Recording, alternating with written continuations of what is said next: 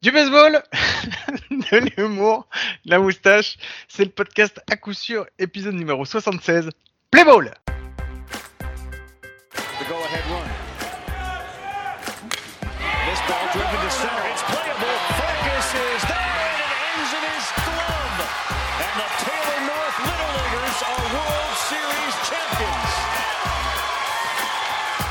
Eh bien bienvenue, bienvenue, comme je vous ai dit, c'est l'épisode numéro 76 et peut-être qu'avec un petit peu de chance celui-là, je vais pouvoir le faire en entier. Avec moi, j'ai celui qui a assuré la semaine dernière parce qu'il a repris haut la main, le flambeau est tenu toute la fin de l'épisode sans moi. C'est mon ami, mon compagnon, mon compadre, mon sauveur maintenant, El Salvador, c'est Mike. Salut Mike Comment tu vas Putain, mais t'es, t'es polyglotte, c'est incroyable. Tu, tu maîtrises vraiment toutes les langues. T'as, tu- été en Espagne ce week-end, j'ai Tel- ouais, ça, voilà. tellement de talent dans Score tout moche. Bon, bonjour Guillaume, bonjour à tous. Euh, est-ce que tu sais, Guillaume, c'est quoi le numéro 76 dans le baseball actuellement, Guillaume? Ouais, 76, et ben c'est ceux qui vont avoir 45 ans cette année, les 76. Voilà, c'est ce que je peux dire. Ok. Euh, plus précisément, euh, je suis fatigué. je- Franchement, je, alors, je veux pas vous cacher, je me racontais ma vie. Je reviens d'un salon pro, ça fait 6 jours, je fais 6h, 22h. Le- la première activité que je refais suite au salon, c'est de voir sa tronche et d'entendre ses conneries. Franchement, je suis pas au top de ma forme. Toujours est-il que le numéro 76, Guillaume, c'est le nombre d'heures à peu près où on va passer à regarder les derniers matchs de la MLB parce qu'on est dans la dernière semaine. On en reparlera un petit peu tout à l'heure, mais préparez-vous parce qu'on vous prépare un bel épisode la semaine prochaine. Mais avant la semaine prochaine, Guillaume, il y a un Ouais, épisode on va se concentrer cette sur semaine. celui de... Ouais, on va se concentrer sur celui de cette semaine, surtout que on a encore un, un invité haut de gamme, monsieur. Ah bah là, on a un invité qui, qui, qui côtoie euh, les ministères, euh, tu vois, qui, qui déjeune avec Manu, tout ça. Bon, on, on lui a pas facilité la vie, parce que déjà, ça fait un an et demi qu'on le harcèle en direct ou via d'autres euh, biais pour essayer de l'avoir. Bon, c'est un homme débordé, tu sais. Guillaume, tu peux pas faire les soirées de l'ambassadeur et faire des podcasts avec nous comme ça euh, tous les jours. Euh, dans la préparation, on l'a quand même appelé Bruce, donc c'est ce qui n'est pas, qui n'est pas son prénom. On lui a donné un titre qui n'est pas le sien. Donc on, on a mis des petits plats dans les grands pour l'avoir. En tous les cas, on est vraiment ravis de recevoir Boris Rotemund. Attends, oh, je l'ai mal dit. Boris Oh. Rotermund, euh, DTN adjoint euh, à la Fédération française de baseball. Salut Boris, comment ça va? Salut, salut vous deux. Ben, ça va très bien, ça va. Ça va, ça Mer- va. Merci beaucoup d'être parmi nous, ça nous fait très très plaisir.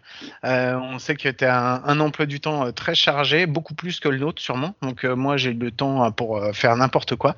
On Toi tu sur dois- Ouais.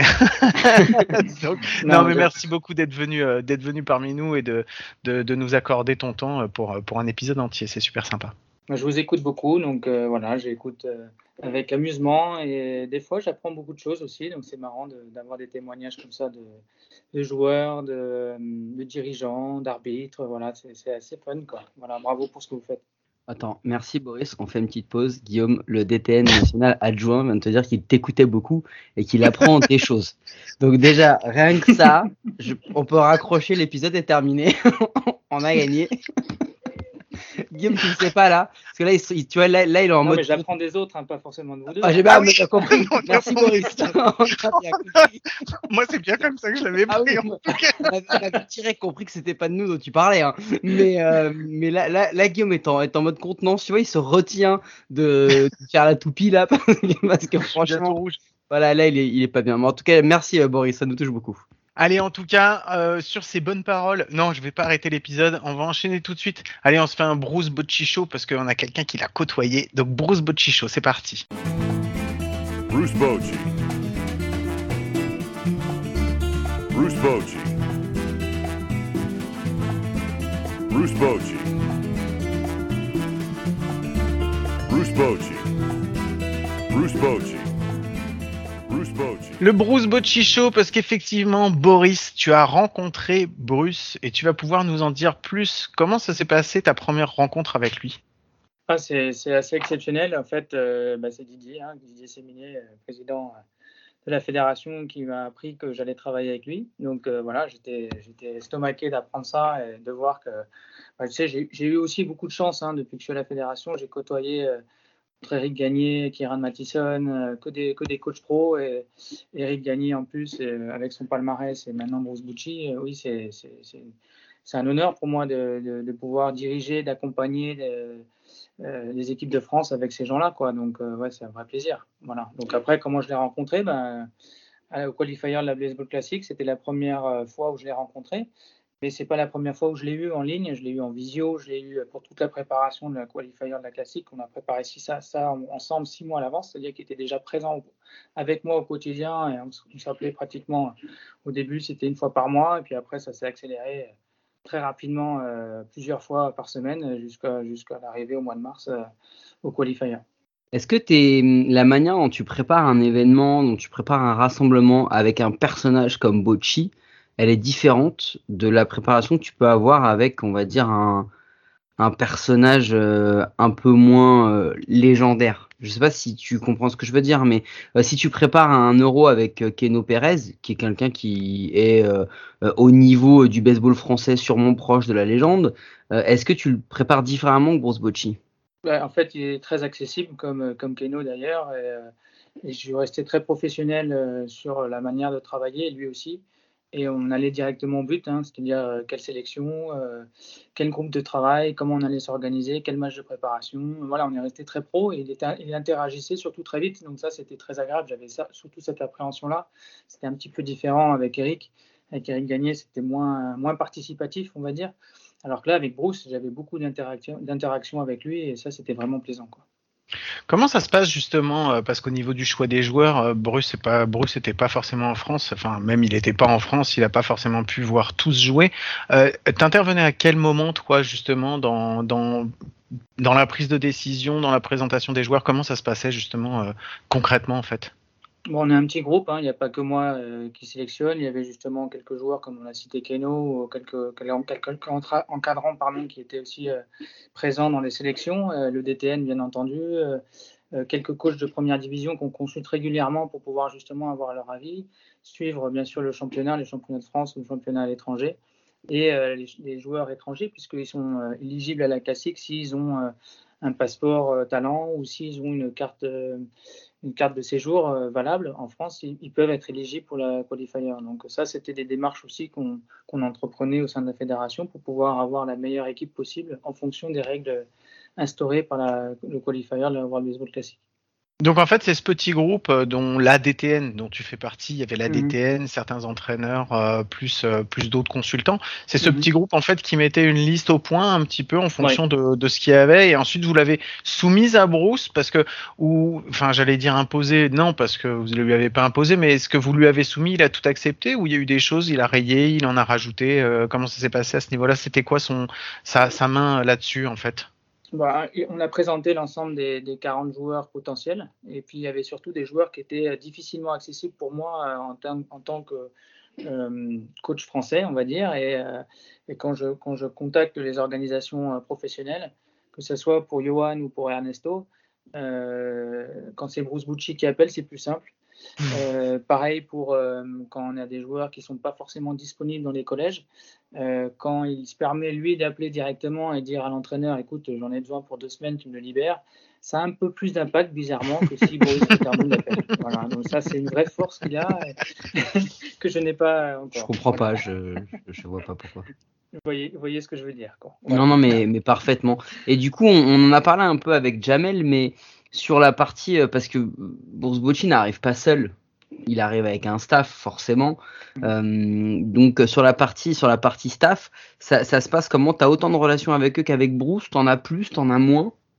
Euh, bah, c'est pareil parce que Bruce il a cette force-là de fédérer autour de lui et, que ce soit les joueurs comme le staff.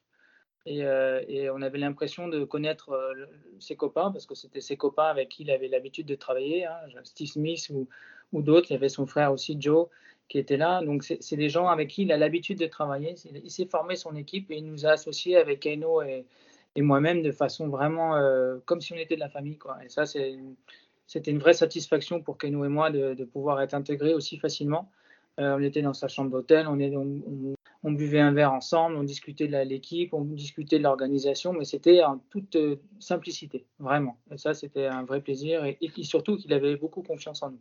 Du coup, tu vois, c'est hyper important ce que tu viens de dire, surtout pour euh, Guillaume et moi, parce que tu as été dans sa chambre d'hôtel, euh, il t'écoute et il a énormément confiance en toi. Donc pourquoi tu rigoles, euh, Guillaume? Donc Parce ça que veut... je, je sais ce que tu vas dire. Oui, parce que Boris nous écoute, donc il sait que je suis un crevard. Euh, donc ça, ça veut dire que euh, si tu fais en plus des visios avec lui, comme ça, au débeauté, entre euh, deux choix de, squeeze play ou de, three run pitch, tu vois, tu, te débrouilles. Euh, Est-ce que tu penses que il y a moyen qu'un jour, euh, au moins, il entende parler de nous? Alors, qu'il nous parle, je pense que non. mais, au moins qu'il entende parler de nous, ça peut, ça peut suffire à faire notre joie. Eh ben, écoute, tu sais qu'ils conversent, allez, je dis une fois par mois, mais depuis le qualifier, par WhatsApp avec moi pour prendre des nouvelles de l'équipe, pour prendre les nouvelles de, du staff, de Keno qu'il apprécie. Et voilà, on, on- a l'impression d'être toujours avec lui. Donc, euh, c'est un vrai plaisir. Et, donc, je lui enverrai le- l'audio, le, podcast, euh, hein, même si c'est en français. euh, Hi Bruce. Ouais, non, non, mais, mais, mais parfait, ça va. Bon, hey, Bruce, il arrive un peu tard, tu lui donneras la minute quand même, parce qu'il aura peut-être décroché d'ici là. Non, mais, euh, mais ça, par contre, c'est un point important, euh, tr- trêve, de, trêve de blague, mais euh, le fait que vous soyez toujours en contact avec eux, parce que, tu sais, nous, euh, qui sommes un peu éloignés de ça, on a des contacts avec des joueurs, euh, etc., avec des coachs ou des présidents euh, de, des- des- d'élite. Et c'est vrai qu'au final, même quand on a la com de Zirsi, c'est toujours le, le manager de l'équipe de France, il est toujours impliqué dans le projet c'est qu'on a c'est un peu lointain donc tu peux avoir ce doute de se dire bon ok il est manager mais finalement ça fait deux fois il vient pas là vous avez, quand même des contacts réguliers ça veut dire que le contact il est maintenu c'est à dire que pour lui sa mission elle est toujours en cours euh, et que euh, si tout va bien et on croise vraiment les doigts on va avoir Bruce manager de l'équipe de France sur une grande compétition internationale Bah, on espère, ouais, forcément, parce qu'on a un petit goût amer euh, de ce qui s'est passé en 2019. hein. Je peux dire qu'on avait non seulement une très bonne équipe, mais en plus un, un excellent staff et une cohésion euh, importante. Et que là, euh, bon, il n'avait pas pu venir, hein, c'était un peu au dernier moment avec tout son staff. Ça nous a un petit peu euh, mis dans la panade, on va dire. Euh, ouais, on espère vraiment, quoi. Il en était désolé. Et bon, il suivait les résultats, il voyait. euh, il voyait qu'on n'y arrivait pas, il était un petit peu désolé de la situation. Et je lui ai dit, écoute, euh, voilà, on fait ce qu'on peut et, et on attend que tu reviennes. Et puis, le qualifier de la World Baseball Classic, c'est une autre étape par rapport au championnat d'Europe. C'est deux compétitions complètement différentes, bien distinctes. Et je pense et j'espère qu'il restera sur le qualifier de la World Baseball Classic. euh, contrairement peut-être au championnat d'Europe où c'est euh, plus compliqué pour lui de venir euh, avec une période aussi un petit peu compliquée. Bref, voilà, en Europe, c'est plus compliqué peut-être que d'être aux États-Unis, dans son pays. Si la qualifier est aux États-Unis, c'est à mon avis plus simple pour lui. On ne sait pas encore justement où est-ce qu'elle doit être la- le qualifier de la. C'est l'année prochaine normalement C'est septembre 2022, si tout va bien. C'est les, les- rien d'annoncé encore aujourd'hui. On espère, on espère que ce sera aux États-Unis, mais il n'y a aucune garantie là-dessus. Ok. Bon, je pense qu'on on a bien fait le tour. Merci de nous avoir, euh, nous avoir donné toutes ces, tous ces insides sur, euh, sur Bruce Bocci et sa relation avec, avec vous et avec l'équipe de France. Donc c'est cool. Euh, je vous propose que Mike, tu lances le jingle news parce que c'est toi qui dois le faire. Donc vas-y. Jingle News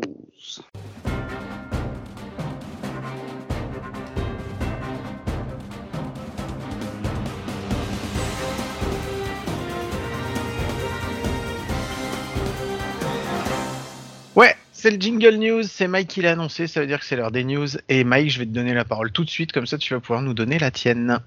Ça va aller très vite, Guillaume. C'est juste pour rappeler à tous ceux qui étaient dans une cave sur les deux trois dernières semaines qu'on est dans la dernière ligne droite avant la post-season de la MLB et que donc du coup, euh, d'ici la semaine prochaine, on aura oublié tout ce qui se sera passé pendant six mois pour ne se rappeler que des prochains matchs qui arrivent parce que c'est ceux qui comptent, hein, n'en déplaise aux supporters des Pirates et des Diamondbacks. Toujours est-il que euh, on a prévu un épisode un peu euh, un peu fun la semaine prochaine, euh, Guillaume, pour parler un peu de cette post-season avec nos amis qui vont être de retour, Ced Laikan et Sébastien Berroir. Donc soyez prêts, on va sûrement vous donner tout un tas de pronostics qui s'avéreront faux assez rapidement. Comme d'hab. Voilà. Assez rapidement, c'est normal, c'est le créneau de l'émission, sinon on on n'existerait pas. Donc c'était juste pour vous prévenir que la semaine prochaine, venez nous écouter, comme cette semaine et la semaine d'après bien sûr, mais parce que ça va être un épisode un peu spécial. Et en parlant Ouais. d'événements spéciaux, Guillaume, Ouais, j'ai un deuxième événement spécial. Euh, Il y a euh, euh, les Templiers de Sénart et les Vipères de Valenciennes qui lancent une opération spéciale le week-end prochain, le week-end des 2-3 octobre, en soutien comme ils avaient déjà fait en 2019 à la petite Faustine. Et ils refont encore une opération spéciale là-dessus. Donc on a relayé ça sur les réseaux sociaux. Vous pouvez voir sur les réseaux des Templiers. Il y a une tombola organisée. Donc bah, vous donnez, vous donnez, ensuite ça vous donne le. Vous faites un don, ça vous donne le droit de participer à une, à une de gagner des lots. Donc voilà, que vous soyez présent au stade, si vous pouvez y aller, il y aura des choses organisées au stade, euh, parce que les Vipères organisent euh, le championnat, euh, le, challenge de France de softball féminin, donc il y aura quelque chose d'organisé là-bas, et les Templiers de Sénart organisent les 2-3 octobre, c'est les finales, les phases finales, le plateau final, je crois, des, des, des 15 U, des 12 et 15 U, je crois, ça, si je c'est me 12 et- trompe pas. dou- Des 12 et 15 U. Mais en fait, il faudrait qu'on explique un peu euh, qui est la petite Faucine. En fait, c'est une. euh, dans l'épisode des, des bénévoles de base que l'on a fait euh, avec Sur Templiers. voilà, sur les Templiers, notre ami Frédéric Lund nous expliquait un peu qui était. C'est une, c'est une fan de baseball, une, une petite fan de baseball qui est atteinte d'une maladie orpheline qui s'appelle le syndrome de Klippel-Trenaunay. Et donc, en fait, il y a à peu près 1000 cas dans le monde. C'est une malformation cap- capillaire. On parle pas des cheveux, mais, mais plutôt veineuse, en fait.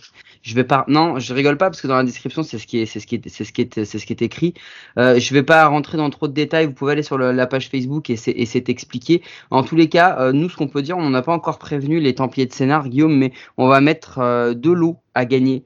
Le premier, ça va être le livre sur les trading cards de Greg Jousset, parce qu'il y a quelqu'un qui a remporté la Fantasy League à coup sûr, enfin, excuse-moi, qui l'a écrasé. Mais on en parlera la semaine prochaine de, de cette personne de talent qui a largement remporté la Fantasy League. Euh, Boris, si tu, si tu ne sais pas, on est trois dans, cette, dans cet appel. Il n'y a qu'une personne qui l'a remporté et c'est pas Guillaume.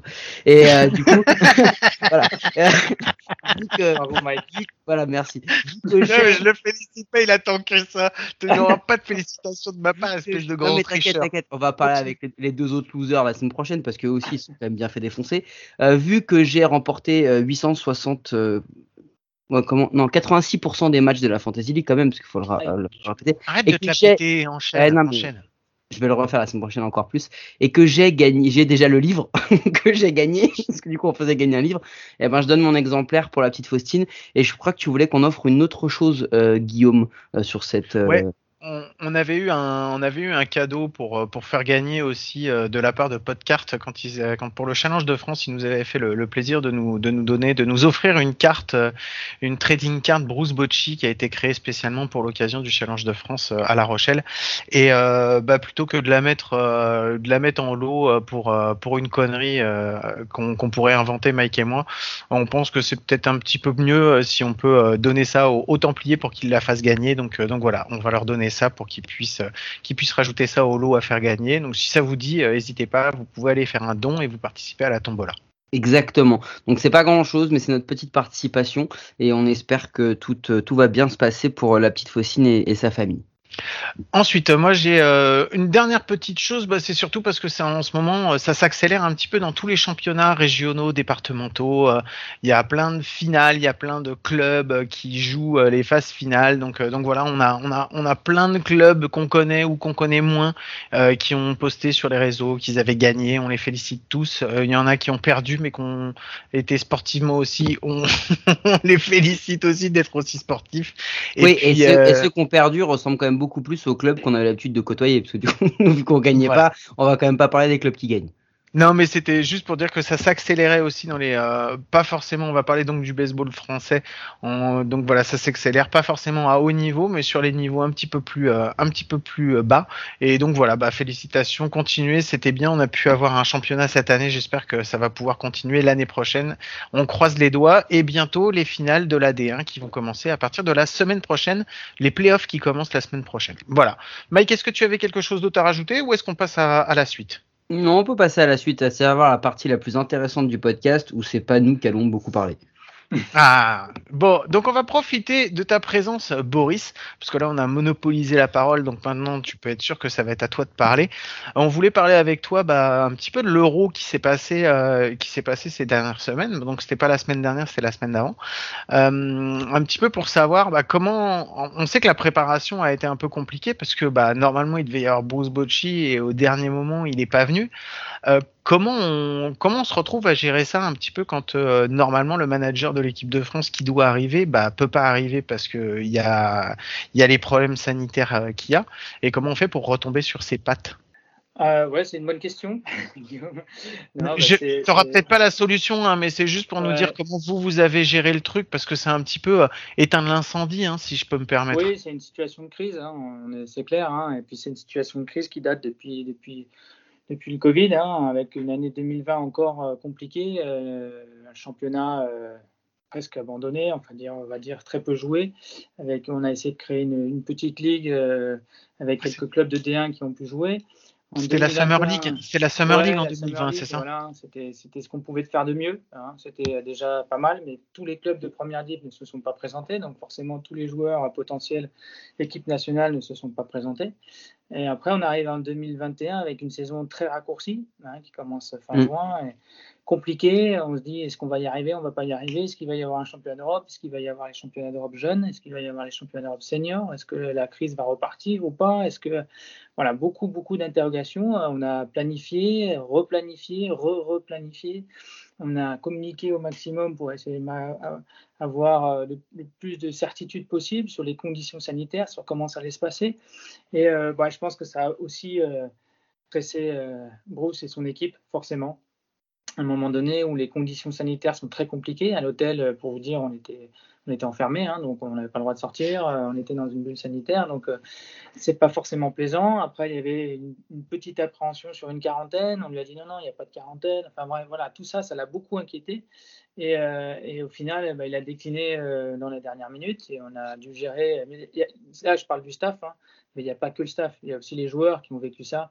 Et on a dû vivre ça avec les moins de 23. vous savez, les moins de 23 ont joué fin août et au lieu de jouer début août. Et derrière, on s'est retrouvé à jouer les seniors euh, tout de suite après. Donc avec des indisponibilités de partout, quoi. Donc que ça soit du staff, que ça soit des joueurs, et on a composé comme on pouvait. Voilà. Et donc euh, le championnat d'Europe senior, euh, je peux en parler. Hein, on peut parler aussi déjà euh, du championnat d'Europe moins de 23, qui, a été aussi compliqué à, mettre en place et qui était juste avant. Et entre les deux, eh ben, on a eu le Challenge de France. Donc voilà, tout ça très condensé peu de temps pour euh, réagir et, et, des difficultés derrière pour s'organiser, ça c'est sûr.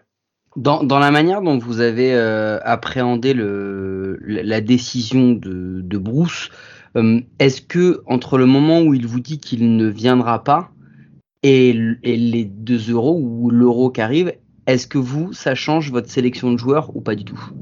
Pas du tout. Pas du tout. Par contre, on a eu, euh, je dis pas que les joueurs se sont démotivés, euh, je dis simplement qu'on a eu en plus des désistements dans les dernières minutes, en plus des blessures.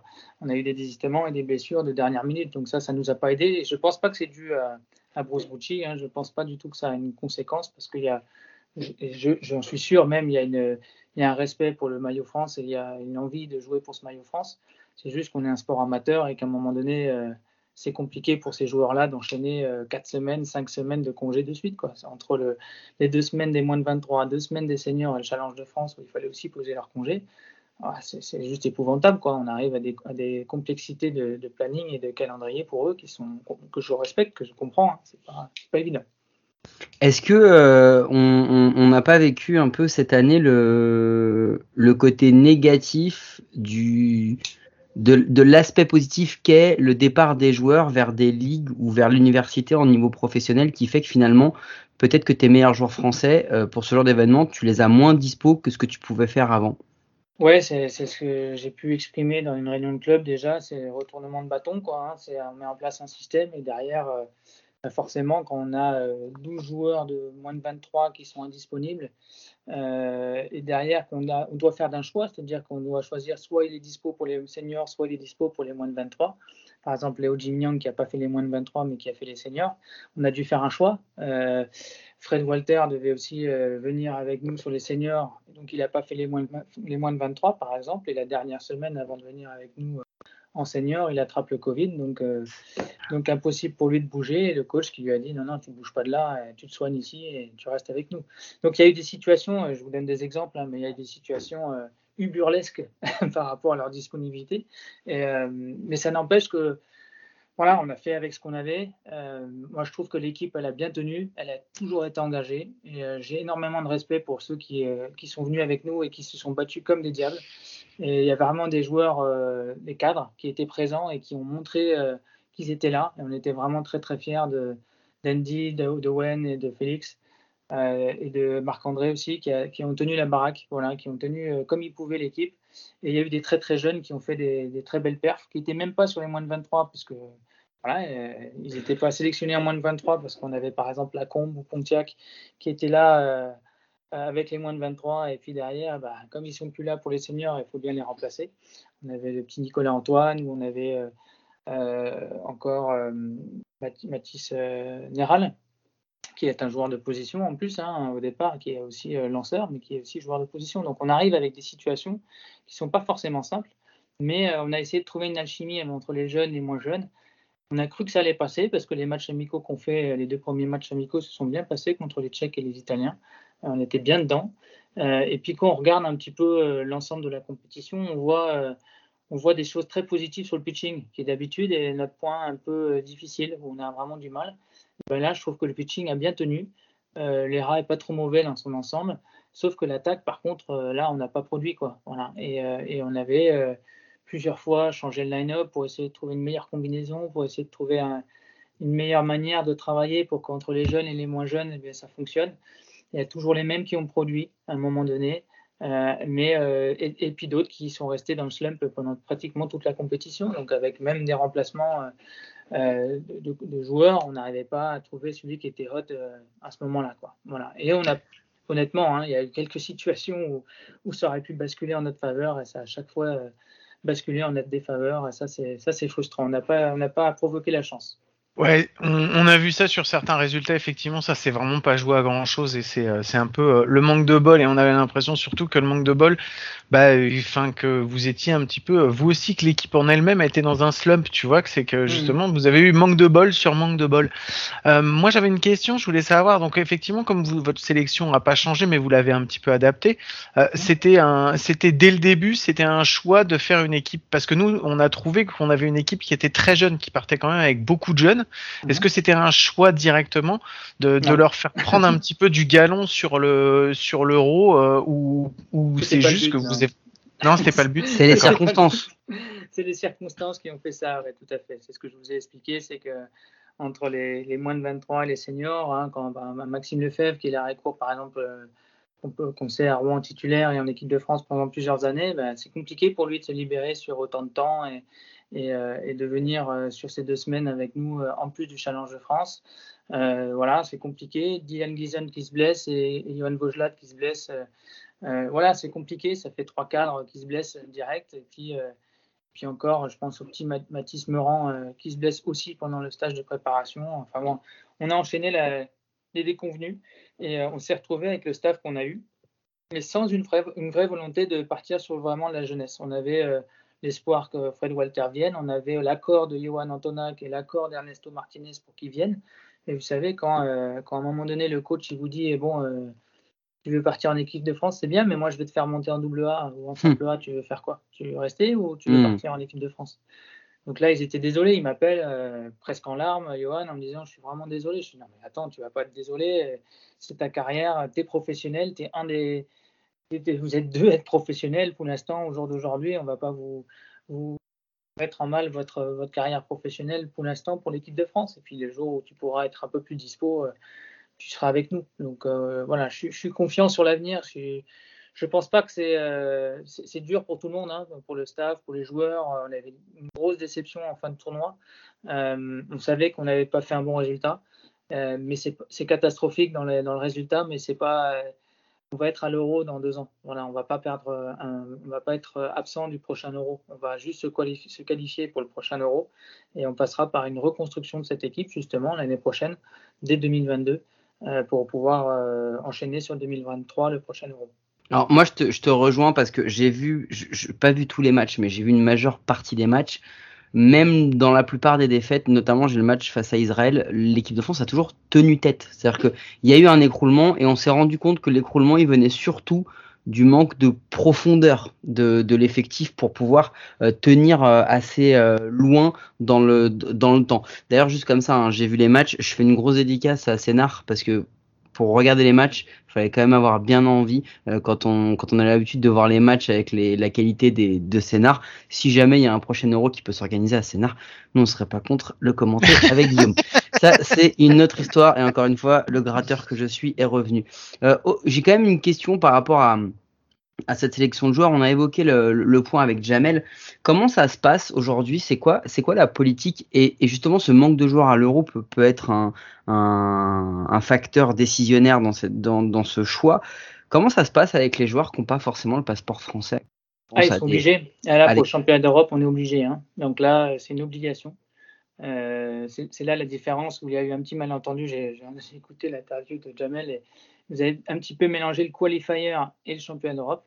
Donc il y aura une- un qualifier au championnat d'Europe en 2022 et il y aura un qualifier de la World Baseball Classic en 2022 aussi. D'accord, Euh, ok. donc, ça- donc le qualifier de la World Baseball Classic, là, il n'y a pas forcément besoin d'un passeport français. Il faut une carte de séjour, il faut un passeport talent ou avoir un parent français. En plus du passeport, si tu as le passeport, c'est encore plus facile. Euh, alors qu'au championnat d'Europe, sans passeport, tu ne peux pas te présenter. Voilà, donc euh, ça c'est clair que ça, change aussi l'organisation, hein, ça change la sélection forcément, hein, donc euh, ça c'est important. Et, euh, nous, dans la, sélection, dans la mise en place de cette sélection, on partage avec tous les coachs de première div tout l'hiver du roster des 40, 40, je crois qu'on était à 50 à un moment donné, on est passé à 40, euh, puis 30, euh, puis 24, quoi. Voilà, donc ça c'est un travail de longue haleine, d'accord? Ça se travaille, ça se mûrit, ça, ça, ça cogite, ça se réunit, et puis on essaie de, de comprendre les statistiques, on essaie de voir les matchs, et euh, comme tu dis, euh, euh, très justement, Mike, euh, il y a certains clubs maintenant qui, de première division qui, qui filment très bien les matchs de baseball, et ça, ça nous aide énormément pour, pour à la fois être sur euh, La Rochelle, et Sénart et Montpellier pour regarder les matchs. Donc j'arrive Mhm. à, me, à me diviser en plusieurs euh, le week-end pour pouvoir être euh, visu sur, euh, sur ces, sur ces retransmissions-là. Et ça, ça nous aide énormément. En plus des statistiques qui sont très bien faites au sein de la Fédé, euh, voilà, le discours et les, dialogues qu'on a régulièrement dans la semaine avec les entraîneurs de première division, ça c'est très très important. Voilà, ça nous permet d'avancer. Mais du coup, pour revenir sur ces joueurs avec le, avec le, passeport, le, qui l'ont pas, etc., les joueurs qui ne seront pas éligibles pour toutes les compétitions où la France va être engagée, est-ce que vous allez prendre le parti pour, lorsqu'ils le sont, les prendre au détriment de ceux qui le seraient pour tous? Tu, tu comprends ce que je veux dire? En gros, c'est voilà, tu as le choix de prendre un joueur parce qu'il est très bon, euh, parce qu'il est très bon, mais qui n'a pas le passeport. Tu peux le prendre pour une des deux ou des trois compétitions.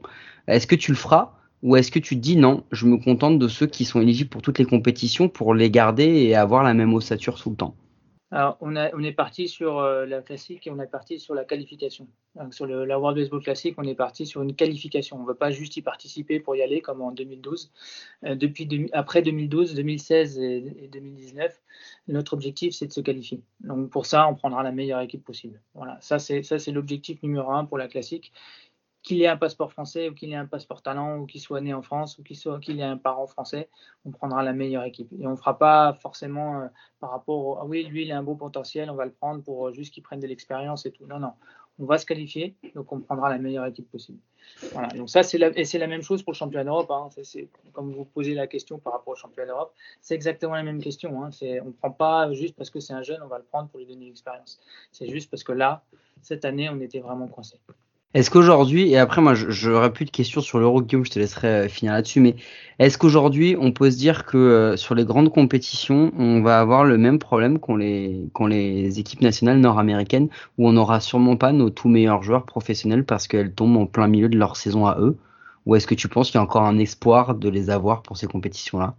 Tu parles de, par exemple, de. de bah de, de, de. Johan Antonac, par exemple, euh, est-ce que, est-ce que aujourd'hui, on, on va devoir se résoudre à se dire que sur les grandes compétitions, ça va être difficile de l'avoir parce que, euh, au même titre que c'est le cas en MLB, en NBA ou d'autres, c'est très difficile à ce que les, les, les clubs professionnels nord-américains nous ouvrent, enfin libèrent leurs joueurs quoi. Je pense que le championnat d'Europe, il va être tablé à chaque fois sur mi-septembre. Et là, encore une fois, le Covid nous a décalé la saison sportive de professionnels à fin septembre jusqu'au 20 septembre. Donc là, ils ont fini. Hein. donc, ils n'ont pas pu faire le championnat d'Europe du fait de, de leur situation personnelle en tant que pro, où ils sont entre rookie et simple A, ils sont en train de se chercher une, une équipe sur du long terme, d'arriver jusqu'en double A. Nous, ce qu'on a vu et ce qu'on a affronté, que ce soit la Grande-Bretagne, que ce soit la Grèce, euh, que ce soit toutes les équipes du premier tour Israël, euh, toutes ces équipes ont des pros et c'est des anciens pros. Euh, c'est des joueurs qui ont joué dans les ligues indépendantes, qui ont joué en, minor league. Il y en a certains même qui ont joué en major league, comme celui d'Israël où la Récourt a joué en major league plusieurs années. Et donc, on a affronté, je dis l'exemple, hein, mais on a affronté sur les trois premiers matchs que des, joueurs, que des lanceurs pro. Donc, on se dit, si un jour on arrive à récupérer Johan qu'il fasse sa carrière, qu'il est disponible pour l'équipe de France, ce n'est que euh, dans quelques années, mais c'est pas grave. Euh, on construit ce joueur-là et, le système pro le construit. Je pense que si le, championnat d'Europe s'est décalé un petit peu au 20 septembre, par exemple, d'une semaine, on aurait plus de facilité à les obtenir. Euh, mais voilà, on devait l'avoir, par exemple Ernesto, on devait l'avoir il y a deux ans et euh, il s'est blessé à l'épaule. Donc il était en rookie, il s'est blessé l'épaule une semaine avant et le médecin a refusé qu'il parte avec nous. Mais on aurait dû l'avoir, il n'y avait pas d'interdiction ou, ou, de menace de dire eh, si tu pars avec l'équipe de France, tu vas pas en simple A. Là, parce qu'ils parce qu'ils évoluent bien, parce qu'ils progressent dans leur système pro, ils ont eu l'opportunité d'aller en simple A au moment du championnat d'Europe si une sélection d'équipe de France leur permet de monter d'une division en pro à chaque fois, bah c'est bonus. Quoi. Voilà. Si, si, dans deux ans, on nous dit non, je viens pas en sélection d'équipe de France parce que je vais en double A ou je vais en triple A, et eh, vas-y, mon gars. Quoi. Et, et, et, voilà, et je pense qu'on sera tous fiers de, de leur parcours et, et, on sera tous honorés de ça. Et plus on en a des, dans le système pro, plus on en a dans les collèges, et, plus on aura de la disponibilité de certains joueurs. Là, aujourd'hui, ce, qui nous, fait mal, c'est que le système, il a que 10 ans, en fait. Euh, le système qu'on a mis en place euh, avec la DTN, c'est il y a 10 ans, on a, dit on remet les équipes de France 12U, on remet les équipes de France 15U, on remet en place un système de détection, on met en place des structures de haut niveau avec des pôles espoirs, des pôles France. Et derrière, notre objectif, c'est entre 13 et 18 ans de former au mieux possible nos joueurs pour pouvoir les amener vers des championnats de très haut niveau. Et les hauts niveaux, ils se trouvent où Malheureusement, ils ne se trouvent pas encore en championnat de France. Ils se trouvent à l'étranger, ils se trouvent souvent en collège aux États-Unis parce que tu as toujours la double, la double casquette euh, scolaire et, euh, et euh, sportive avec des, des, diplômes qui coûterait normalement une fortune à obtenir. Je pense à Nolan Soliveres qui vient de finir son, son, diplôme et qui a 4 ans, euh, qui a un bachelor maintenant des États-Unis et qui, vaut de l'or. Et il revient avec ça, il n'a pas payé une cacahuète pour ça. quoi. Donc c'est tout bénéf pour lui, tout bénéf pour nous parce qu'il revient avec euh, un bon niveau de baseball. C'était impressionnant de le voir catcher pendant le championnat d'Europe. Il a vraiment très très bien catché tous les tournois. Et de se dire, bah, si on en a tous les ans 70-80% euh, des jeunes qui partent euh, aux États-Unis après leur bac, eh ben on aura un volume plus important de joueurs qui seront disponibles pour l'équipe de France. Là, on se retrouve un petit peu en porte-à-faux, mais je pense que dans les années à venir, si on continue comme ça, on sera plus trop embêté et on aura dit bah t'es pas dispo, Johan, c'est pas grave, on a l'autre qui est là-bas, on a lui qui est là, on a l'autre qui est là et, et ça va compléter. Non, mais c'est très bien, Boris, que tu, que tu l'exprimes parce que on, on, a pu lire ou, ou peut parfois entendre tu sais, des, des, avis un peu alarmistes par rapport à ce qui s'était passé à l'euro, etc. Nous, on l'a dit la semaine dernière, on, on estime que c'est une compétition qui est un peu une compétition de transition finalement, parce qu'on devait avoir un manager Hall of Famer qu'on n'a pas eu, parce qu'il y a eu plein de joueurs qui sont ou blessés ou indisponibles, des saisons décalées, etc. Euh, du coup, on n'est pas alarmé, c'est bien que tu... Non, c'est un accident pour moi. Voilà, c'est un bel accident de parcours qui nous servira de d'exemples et, euh, qu'on va rebondir avec ça. Et on va reconstruire à partir de là. Euh, je pense que même ceux qui étaient absents, et, je les en remercie, les anciens joueurs de l'équipe de France m'ont beaucoup appelé, soutenu, à essayer de comprendre le pourquoi du comment. Il y a une petite communauté d'anciens athlètes de haut niveau qui est, toujours à l'affût des performances des équipes de France. Et, euh, et j'ai eu beaucoup d'appels de soutien en disant ah, Vous êtes passé pas loin, c'est dommage, je vois que vous avez des équipes jeunes et tout. Donc, j'ai dû expliquer pas mal aussi et, et, partager, parce que ça fait du bien aussi de, de, de, partager ça et de vivre ça avec les joueurs aussi qui l'ont vécu. On l'a exprimé aussi à la fin du championnat d'Europe à l'ensemble des joueurs et dans les entretiens individuels, un peu dire voilà, on en est là, quoi. Et c'est pas grave, c'est pas la fin du monde, il faut juste rebondir là-dessus. Euh, oui, il y a toujours des rageux, hein, ça t'en trouvera toujours, Mike. Mais euh, voilà, nous, euh, c'est pas ça qui va nous. Limiter. on connaît. J'en ai vu quelques-uns, j'ai vu, dans les réseaux sociaux, mais, mais c'est pas grave, c'est pas ça qui, on s'attache pas à ça, parce qu'on on- on est fier de ce que les joueurs ont produit quand même. Il y a eu des, très belles choses de certains joueurs qui euh, qu'on n'attendait pas et qui, ont, qui ont fait leur, euh, leur, leur, leur petit trou dans les équipes nationales, et ça c'est un, vrai régal. Et puis bon, ouais, il y a eu quelques contre-perfs, mais euh, mais euh, voilà, je pense que dans l'ensemble, euh, on s'est accroché, on a essayé, on a perdu. Voilà, c'est que du sport, comme on dit. Moi, j'avais une dernière question justement pour euh, clore le, le sujet sur euh, sur l'euro. Euh, tu as un petit peu évoqué, mais je voulais poser la question quand même. Euh, à la fin, j'imagine que vous avez débriefé euh, l'équipe, le staff autour un petit peu. C'est quoi s'il y a un ou deux grands enseignements à tirer justement de, de cette défaite? Je vais pas dire une débâcle ou pour Mhm. moi c'est pas, enfin c'est pas, je vais, je, je veux pas employer de de termes comme disait Mike alarmiste parce que voilà c'est euh, c'est une, on va dire que c'est une aventure qui s'est mal terminée, mais c'est quoi, qu'est-ce qu'on, c'est quoi les grands enseignements en fait, un ou deux grands enseignements que vous tirez ou des leçons que vous tirez un petit peu de cette compétition? Ouais, je pense qu'il y a un problème de préparation. Euh, premièrement, après il y a un problème aussi de confiance en soi. hein. quand on est dans un nouveau groupe et qu'on se regarde un petit peu, que ce soit le staff, que ce soit les joueurs, c'est compliqué. Hein. On ne sait pas est-ce que je est-ce que je joue pour lui, est-ce que je joue pour l'équipe de France, est-ce que comment je me sens vis-à-vis de lui, est-ce que je peux lui dire ci, est-ce que je peux lui dire ça? Voilà, il y a, peut-être cette méfiance là que peut-être euh, peut-être euh, certains joueurs ont eu. Et puis certains se sont retrouvés surpris aussi de voir des jeunes comme ça, euh, donc pas forcément à l'aise. Donc il n'y a pas eu cette alchimie, ces retrouvailles, on va dire, dans un collectif France qu'on voit souvent, qui nous fait toujours plaisir de nous retrouver. Là, c'était un petit peu nouveau, un nouveau sang, euh, une nouvelle ambiance qui n'était pas forcément. euh, on n'a pas trouvé l'alchimie. Et c'est plusieurs plusieurs fois, je leur ai dit euh, à la fin des matchs, euh, problème d'alchimie dans le line-up, problème d'alchimie dans l'état d'esprit. Et ils n'avaient rien d'autre à faire. Les pauvres, ils étaient coincés dans leur hôtel toute la journée à attendre le match et, et, à, à gangréner sur le fait que où j'ai j'ai- j'ai 0 pour 4, où j'ai voilà, j'ai fait ci, où j'ai fait ça. Mais forcément, on avait des entretiens individuels, on a pu discuter, on a pu rassurer, on a pu essayer de, travailler avec euh, pendant les entraînements, les peu d'entraînements qu'on a pu avoir pour essayer d'améliorer ça. Mais dans, dans les- ce qu'on peut retenir de tout ça, c'est le manque de confiance, le manque de préparation peut-être, le fait de tout ce qui s'est passé avant euh, sur l'année 2020 et voire 2019, euh, on sait que c'est compliqué, voilà, et qu'on arrive à des situations compliquées comme ça qu'on veut plus revoir. Et ça, c'est des situations où on veut dans les prochaines échéances. Et Keno, le manager, a déjà exprimé le fait de travailler sur une organisation, de travailler sur une planification sur les deux ans. C'est pas ce qu'on n'avait pas fait il y a deux ans. hein. C'est juste que depuis deux ans, notre planification, elle n'a pas été maintenue depuis le début, quoi. On n'a même pas pu faire les Mm. préparations hivernales qu'on avait prévues. On a dû couper les préparations hivernales à- au mois d'avril. Donc tout ça fait qu'à un moment donné, on sait qu'on n'était pas prêt. On sait qu'on avait du mal à se retrouver et que tous les joueurs qui étaient dans le programme ne se sont pas retrouvés sur cette compétition-là.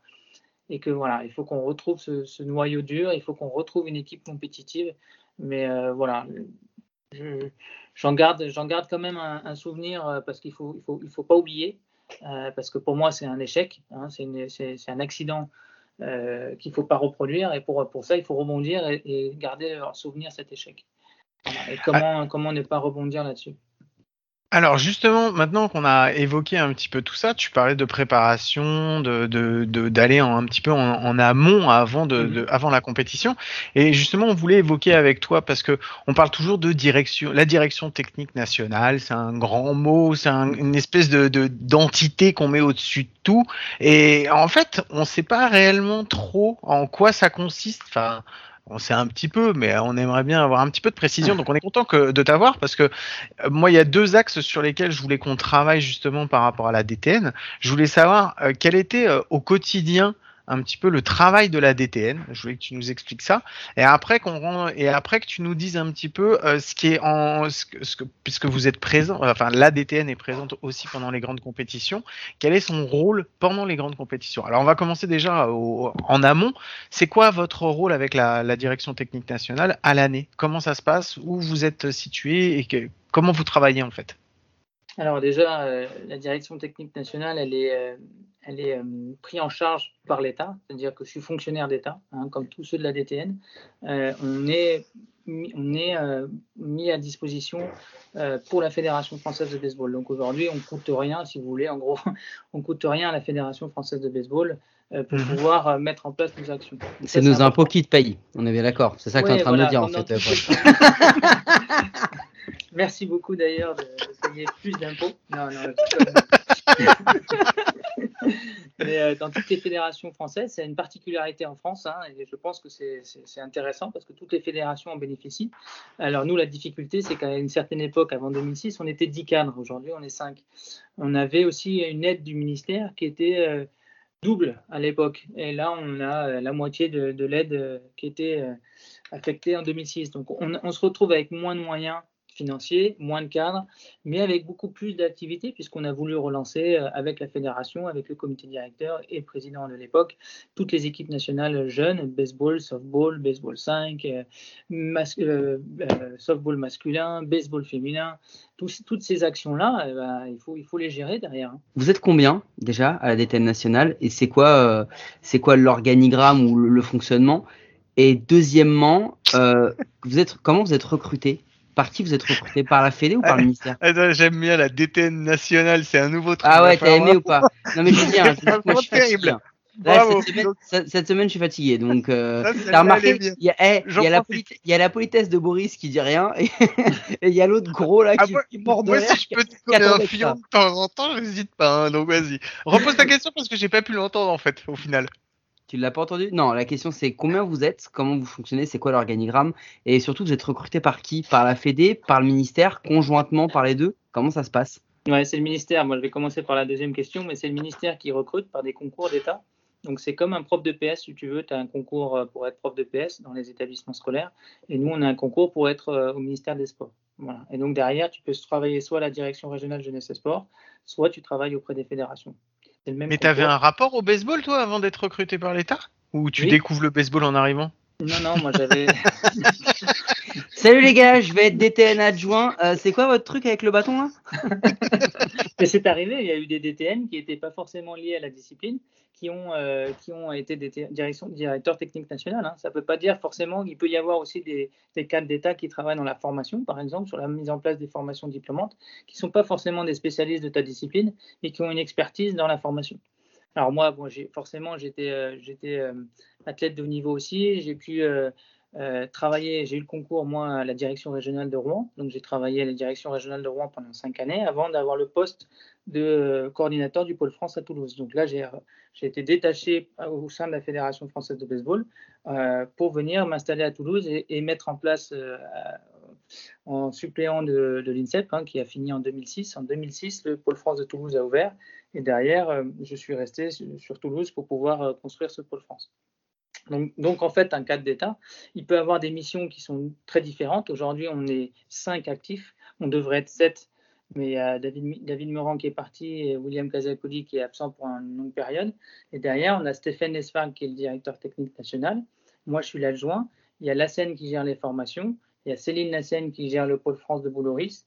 Il y a Gerardo qui gère le pôle France de Toulouse. Et puis, on a récemment, depuis septembre, on l'intègre dans la DTN, même s'il est salarié de la fédération, Keno Pérez, qui nous rejoint au pôle à Toulouse. Voilà, donc c'est, on attend, j'espère, de- deux autres cadres dans la convention cadre. hein. le ministère fixe un nombre de cadres en fonction du nombre de licenciés.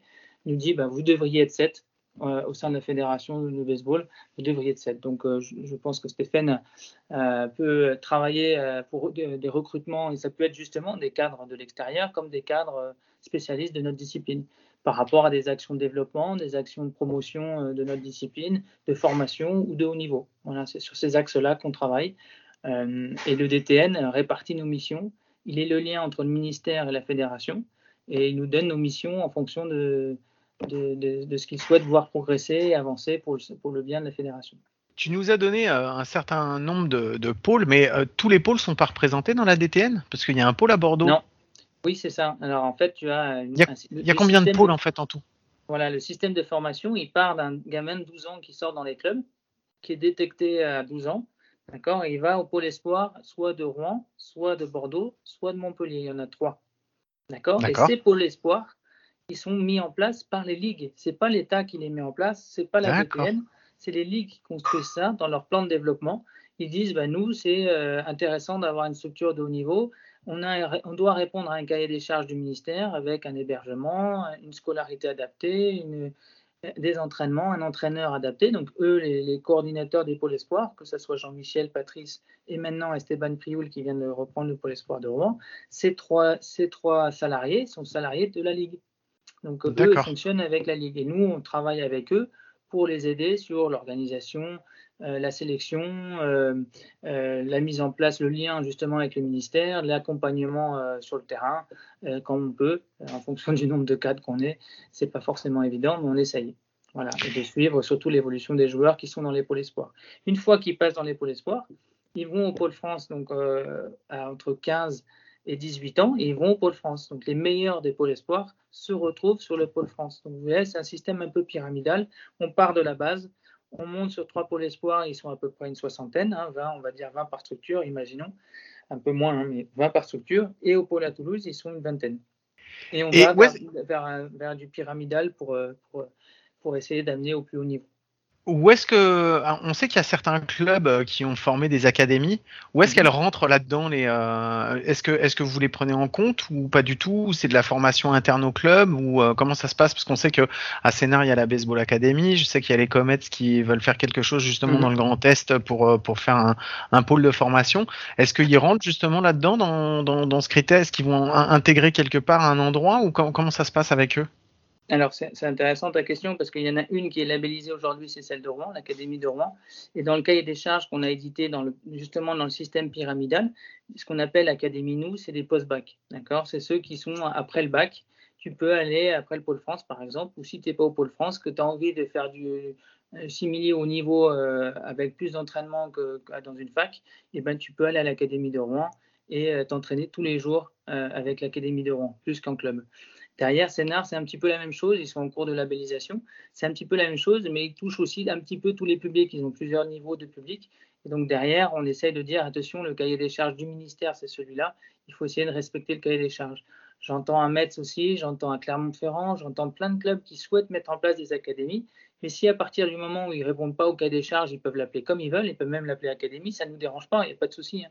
Plus d'âge structure, et, et, mais ça dépend de la catégorie d'âge et ça dépend des moyens qu'ils y mettent. C'est-à-dire que si on appelle une, cadé- une académie et qu'on s'entraîne une fois par semaine, ça ne rentrera pas dans le cahier des charges du ministère. Voilà, il faut un minimum de volume horaire, il faut un minimum d'encadrement, il faut un minimum de suivi socio-professionnel pour pouvoir euh, mettre en place ce type de structure. Du coup, euh, par rapport à ces académies-là, à ces, pôles euh, qui sont gérés par les ligues, est-ce que vous, vous avez forcément un œil dessus, mais est-ce que vous avez votre mot à dire? Est-ce que c'est un travail qui se fait en partenariat entre la ligue et le DTN euh, pour savoir, euh, bah, parce que vous avez un cahier des charges, ok, mais une fois que tu as répondu au cahier des charges, est-ce que vous pouvez dire, ah, tu vois, celui-là, je suis pas sûr qu'il ait le niveau, ou celui-là, il l'a, ou j'en sais rien. Comment ça se passe cette relation? Il n'y a pas seulement la commission d'admission, oui, on se met en commun et on travaille là-dessus, sur la sélection des joueurs et sur la, sélection et le parcours de l'athlète, ça c'est la première chose. La deuxième chose, c'est aussi le financement, parce que le financement d'État, il passe aussi par, par nous, et donc derrière, on a, on a avec la- l'Agence nationale du sport, on a un lien entre les pôles espoirs et l'Agence nationale du sport, où on nous demande euh, quel pôle, si c'est oui, si c'est bon, si c'est le bon financement, euh, s'il faut bien les accompagner, s'ils répondent au cahier des charges, etc., etc. Donc il y a une part administrative et une part plutôt humaine, on va dire. Et derrière, il y a toujours le soutien qu'on peut apporter et l'accompagnement qu'on qu'on apporte à l'encadrement. Voilà, parce que par exemple, Patrice, il, il, est, euh, il, est euh, souvent seul dans, dans, son, dans son pôle, même si mal- malgré ça, il commence à se staffer un peu plus. Mais surtout, il a un problème d'équipement hein, sur le pôle, le pôle espoir de Bordeaux. Et donc, on travaille avec lui sur la mise en place d'un équipement spécifique dans le CREPS, donc pour pouvoir l'accompagner là-dessus. Euh, Jean-Michel, c'est plus sur des nouvelles technologies. Et Esteban, c'est surtout sur la mise en œuvre aujourd'hui de, son, de, son, de son nouveau poste à responsabilité. Esteban Prioul, Jean-Michel Mayer et Patrice Brionnet, c'est ça? C'est ça, tout à fait. Ok. Euh, maintenant qu'on a vu un petit peu les pôles, euh, au-delà des pôles, euh, vous, euh, au niveau de la DTN, donc vous, vous participez, vous les élaborez, enfin il y a des, vous êtes présent sur les pôles et tout ça, on, on a compris ça. Mais c'est quoi votre, vos, personnellement, vos missions? Par exemple, toi, ta mission en tant que DTN adjoint, c'est quoi ton, ton, ton- te- tes missions sur l'année, en fait, sur une année euh, générale? Tu vas faire quoi? Tu vas aller de, de pôle en pôle, tu vas aller voir les gens, tu vas ou tu vas rester à Toulouse? Co- Comment, comment ça se passe concrètement? Donne-nous l'exemple pour toi, comment ça se passe concrètement Alors, je suis pas forcément le bon exemple. Ah, d'accord, ok. Bon, donne-nous un exemple intéressant, alors, Non, même mais si c'est pas toi.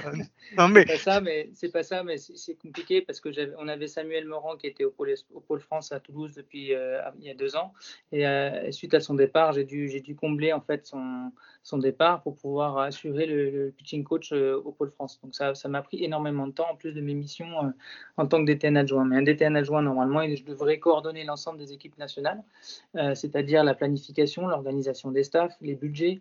Euh, donc ça, c'est des choses importantes qui prennent beaucoup de temps administratif et à couvrir et à suivre les budgets du ministère. C'est-à-dire que le ministère donne de l'argent, c'est pas pour qu'on les dépense pour une autre mission. Voilà. Donc quand il cible une, une action sur les moins de 23, il faut que ça soit dépensé sur les moins de 23, sur les 15 vues, sur les 12 vues. Il faut pas qu'on dépasse les budgets. Il faut qu'on rende des comptes. hein. Donc ça, c'est normal, hein, c'est vos impôts. Donc euh, forcément, il faut faire attention. Merci euh, Boris. ouais, mais tu t'occupes aussi d'un aspect sportif, parce que là, tu nous dis que tu fais le gratte-papier pour celui qui est au-dessus, mais, mais toi, tu.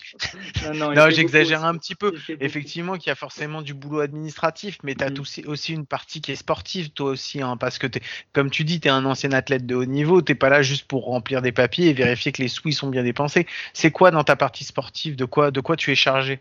De, de- ben moi, en fait, j'étais manager des, des équipes de France euh, 23U et, euh, et 18U à une époque. Donc là, je suis en train de changer de mission. Il y a eu une info sur le, sur le site de la Fédé euh, récemment où, euh, j'ai- remis, euh, remis à Keno, et, Keno qui a pris les, seniors et les moins de 23 pour me libérer en fait des, managers des équipes de France pour pouvoir juste, justement faire plus mon travail de DTN adjoint, sortir un petit peu du terrain, c'est-à-dire sortir du pôle France, sortir des équipes nationales pour pouvoir accompagner plus le DTN sur la mise en liste avec le ministère, euh, le- les aides personnalisées pour les athlètes de haut niveau, l'accompagnement quotidien des athlètes de haut niveau, ce qui nous a manqué aussi depuis deux ans. C'est-à-dire que c'est- régulièrement contacter les joueurs, leur demander comment ça va, s'ils connaissent bien le programme des équipes de France, parce que comme ils sont loin, ils ont du mal des fois à savoir les dates, à organiser leur planning, à, à demander au coach de libérer. Sinon, il faut que j'appelle le coach, il faut que je m'organise avec le coach pour aller les voir. Tu vois, tout ça, depuis deux ans, malheureusement, on n'a pas pu le faire correctement. Et ça, c'est difficile. Hein. Euh, Je dis pas que c'est à cause de ça qu'on qu'on en est là, mais je dis que voilà, tout ça fait qu'à un moment donné, repositionner mes missions en tant que DTN adjoint était nécessaire. Donc ça, depuis le 1er septembre, euh, c'est fait. Depuis l'arrivée de Keno, ça va, ça va me permettre de me libérer et de me libérer sur des actions qui sont plus à chapeauter l'ensemble des programmes plutôt que de m'impliquer uniquement sur un programme, par exemple, du Pôle France ou sur le managerat d'un collectif. Mais vraiment de pouvoir chapeauter l'ensemble et d'accompagner au mieux les athlètes là-dedans. Et ça, c'est hyper important parce que dans la grande majorité des, on va dire, des, des grosses fédérations de sport en France. Le DTN n'est jamais manager d'une équipe en fait. Il est vraiment dans cette espèce de coordination du haut niveau et de la pratique du haut niveau dans sa discipline, que ce soit, euh, bah, je sais pas, euh, euh, en, en athlé, en foot, en basket, jamais, jamais ils ne sont managers. Donc en fait, en- est-ce que tu deviens manager par défaut, par manque de, de, personnel et de moyens. Euh, Est-ce que finalement là vous êtes en train de remédier à ça pour que toi tu puisses un peu prendre de la hauteur finalement sur le terrain et, et, euh, et, accompagner un petit peu plus les joueurs et les managers dans le développement de, de, la performance? C'est ça, tout à fait. C'est l'objectif du DTN, de Stéphane, de, me repositionner là-dessus et de prendre beaucoup plus de hauteur et, et de travailler euh, plus sereinement sur les projets, et les projets sportifs. Euh, même si euh, j'aime bien le terrain, hein, ça ne veut pas dire que je ne serai pas forcément sur le, au bord des terrains, mais j'aurai pas une incidence directe sur le managerat ou sur le coaching.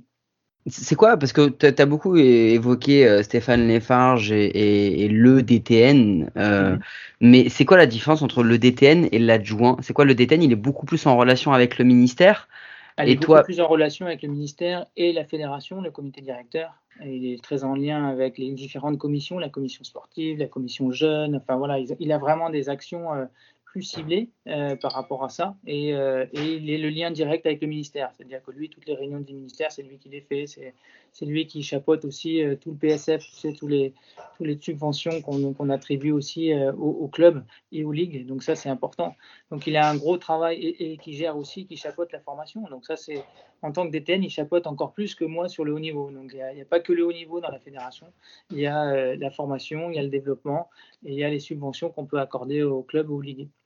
Ok, merci. On a mieux compris donc euh, le rôle de. Non, non, mais c'est important aussi de préciser que c'est pas forcément que sportif et c'est aussi justement de prendre de la hauteur et d'avoir un petit peu euh, la vue sur tout pour pouvoir, euh, enfin, organiser au mieux, on va dire, la vie du baseball de haut niveau français.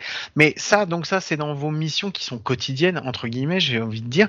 Mais mmh. maintenant, quand vous êtes présent sur une grande compétition, vous êtes là aussi pour la même chose, c'est-à-dire chapeauter du, voir du dessus ce qui peut aller, ce qui peut pas aller, ou vous êtes là en observateur pour voir que les choses se passent bien et remettre de l'ordre si ça va pas? C'est quoi vous euh, à votre niveau normal?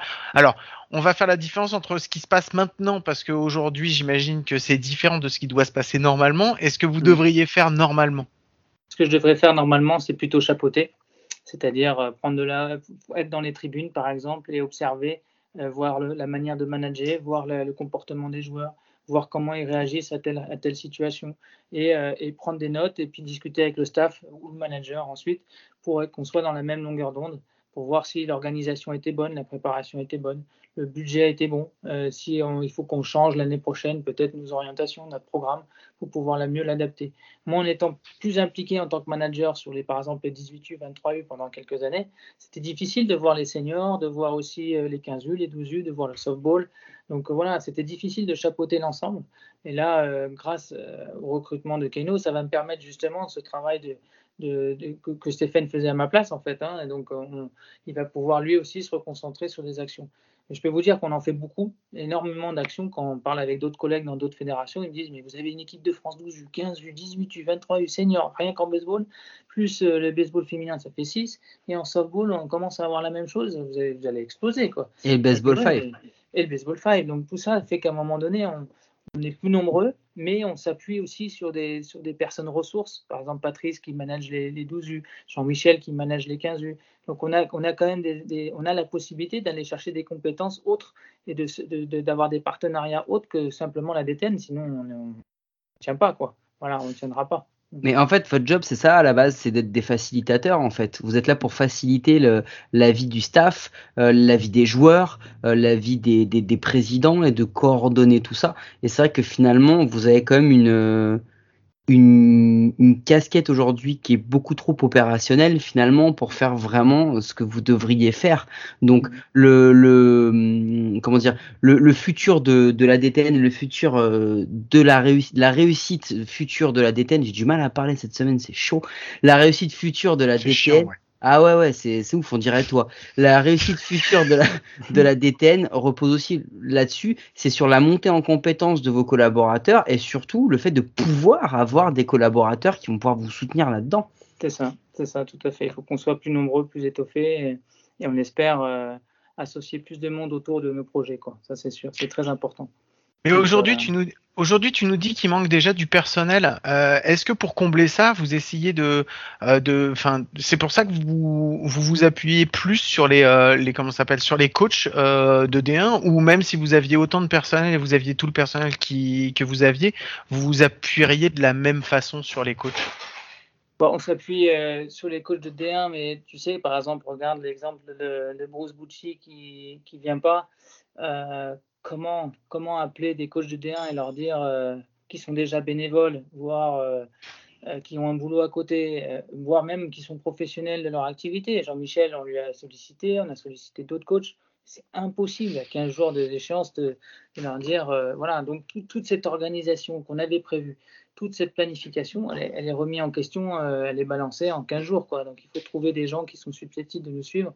On a eu vraiment de la chance de trouver sur des, des joueurs coachs qui étaient qui étaient disponibles tout de suite et qui, ont vraiment fait le boulot et on les remercie encore. Mais euh, c'est pas comme ça qu'on veut travailler, bien sûr. C'est quand on veut, on veut travailler plus sur du long terme, on veut travailler plus avec de cohésion et, euh, de partage et d'échange. on est, on est des facilitateurs, on est aussi des conseillers, les conseillers techniques sportifs, hein, c'est notre, statut, les conseillers techniques sportifs. Après, on est, on est, on est très souvent écoutés et on remercie euh, l'ensemble des bénévoles qui nous soutiennent et euh, qui savent le travail qu'on fait et, la manière dont on essaye d'apporter les choses.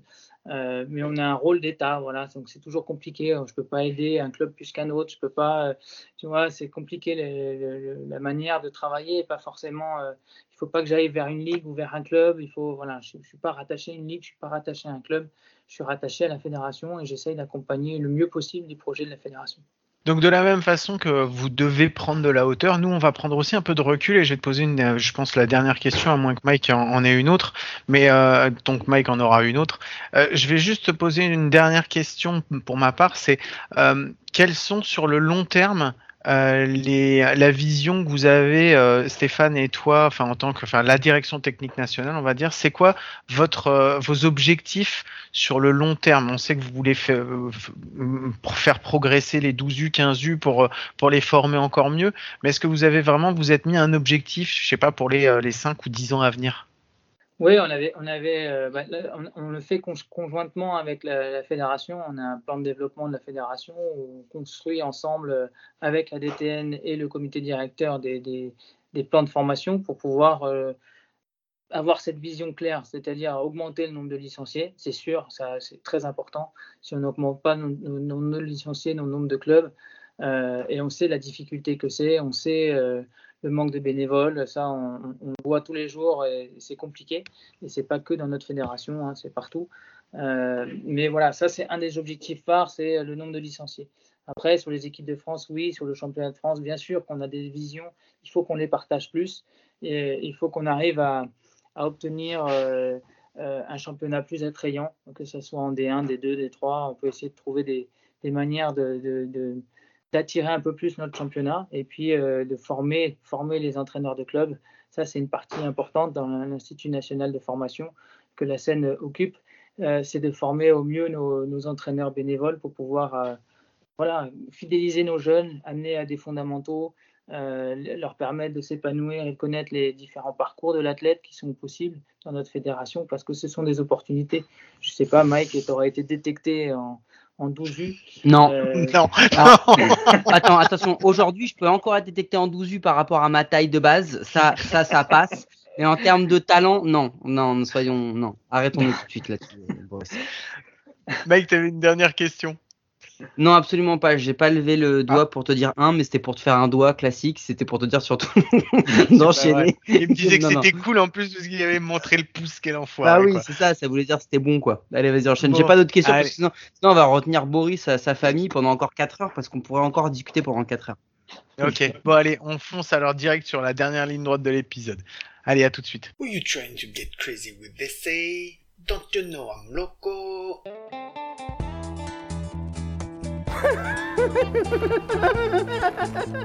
The fuck is with this guy? Who is he?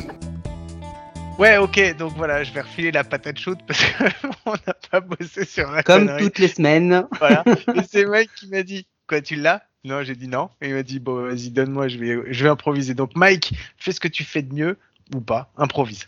Boris, en tant que DTN adjoint, euh, je vais te poser quelques petites questions par rapport à ta fonction et tu vas essayer de, nous répondre. N'oublie pas, c'est une connerie. Euh, par exemple, sur quel poste tu penses que Guillaume pourrait être utile à la DTN en communication, ça peut être pas mal, non? Ah Oh, ouais, moi je, comme- moi je- moi, j'aurais dit, moi je pense que Mike il va être d'accord avec moi. Faut pas me mettre au bar parce que sinon je vais tout licher. Mais je pense que pour préparer la bouffe Attends, et euh, un non mais t'as pas compris. Il a été athlète de haut niveau, il est DTN. Le bar, mec, eux, ils boivent de l'eau. ils, boivent- ils sont pas comme toi. hein. Ils Ah, sont pas ah bah voilà. hein. Donc- je peux- ça. Donc voilà, je peux tenir le bar au niveau de la direction technique nationale. Euh, du Pourquoi coup, pas? où est-ce que moi tu me verrais? En 12 U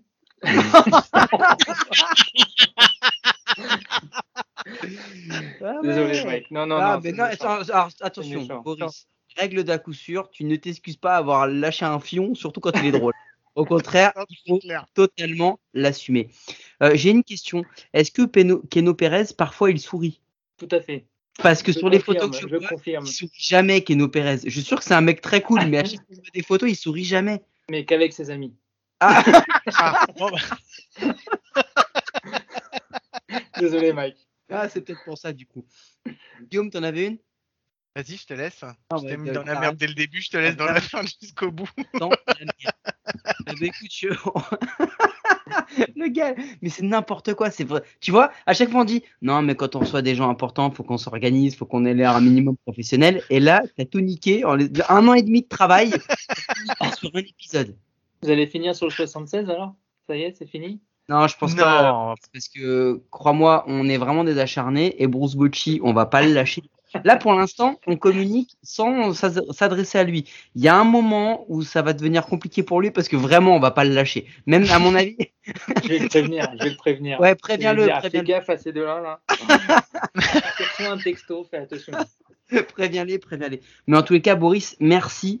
Euh, merci déjà d'être- de t'être exprimé, de t'être rendu dispo. Et surtout, merci aussi d'avoir euh, passé les messages. Euh, sache qu'on est toujours là. Si tu as un message à passer un jour, si tu veux t'exprimer sur quelque chose, t'hésites pas. Tu as, notre contact, tu viens, la, la, la porte est ouverte.